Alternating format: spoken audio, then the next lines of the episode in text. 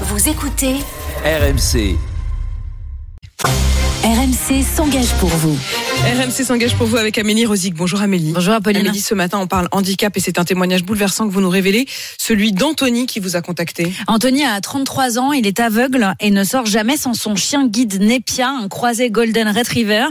Lundi dernier, Anthony commande un VTC euh, sur la plateforme Uber. À son arrivée, le chauffeur refuse de le laisser monter et comme ce n'est pas la première fois que ça lui arrive, il a pris l'habitude de filmer ses sorties. Monsieur, je suis avec ma petite fille de 4 ans, je dois l'emmener à l'école. Je suis non-voyant, c'est un chien guide. Vous êtes obligé de le prendre, Non, je monsieur. peux pas la vérité. Là, moi, j'ai mon choix. Sur l'application, je peux pas les prendre. Ce qu'il dit est totalement faux. La loi garantit l'accès aux chiens guides d'aveugles dans tous les transports VTC et taxis compris sous peine d'une amende allant jusqu'à 450 euros. Après quelques minutes d'explication avec le chauffeur, Anthony pense que la situation est réglée et qu'il va enfin pouvoir embarquer. Nepia, euh, d'elle-même, rentre dans la voiture comme elle a l'habitude de le faire pour aller se positionner euh, au niveau du sol. Et là, euh, c'est le moment où il pète complètement les plombs, me saute dessus, me frappe au niveau des côtes. Il ouvre la porte côté conducteur à l'arrière. Et là, il s'en prend au chien. J'ai ma fille de 4 ans qui est de l'autre côté et qui regarde. Une scène d'une violence inouïe sous les yeux, vous l'avez compris, d'une petite fille de 4 ans. Écoutez. Prends les chaînes de la voiture.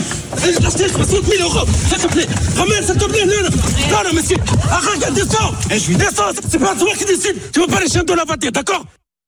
Le chauffeur, incontrôlable, finit par euh, remonter dans son véhicule et partir. Anthony, lui, évidemment, a porté plainte pour euh, violence sur personnes vulnérables. Qu'est-ce qu'on peut faire Amélie? Nous avons demandé évidemment des comptes à Uber qui condamne fermement cette discrimination grave et nous assure euh, avoir suspendu définitivement le compte de ce chauffeur. Mais pour notre auditeur, c'est insuffisant. S'il nous a contacté, c'est aussi pour euh, dénoncer les injustices dont il est victime au quotidien. Vous vous sentez bafoué dans vos droits fondamentaux, vous vous sentez discriminé au plus profond de votre chair et de votre âme. Lorsque l'on refuse un chien guide, on refuse une personne. Ça revient à refuser un fauteuil roulant pour une personne qui en est utilisatrice. Ça s'appelle de la discrimination et ça vous renvoie à votre handicap. Moi aujourd'hui, je vous dis, je- j'en ai euh, ras-le-bol. Ras-le-bol parce que vous l'avez compris, hein, ce n'est pas la première fois. Alors c'est la première fois que c'est d'une telle violence, mais des refus, il en essuie régulièrement. Hubert, de son côté, nous explique diffuser régulièrement justement des messages de prévention à destination des chauffeurs. Faux, nous répond l'intersyndicale nationale des VTC, qui justement dénonce l'absence d'information et de formation sur la question du handicap. Et vous avez aussi interrogé le gouvernement Amélie, qu'est-ce qu'ils répondent?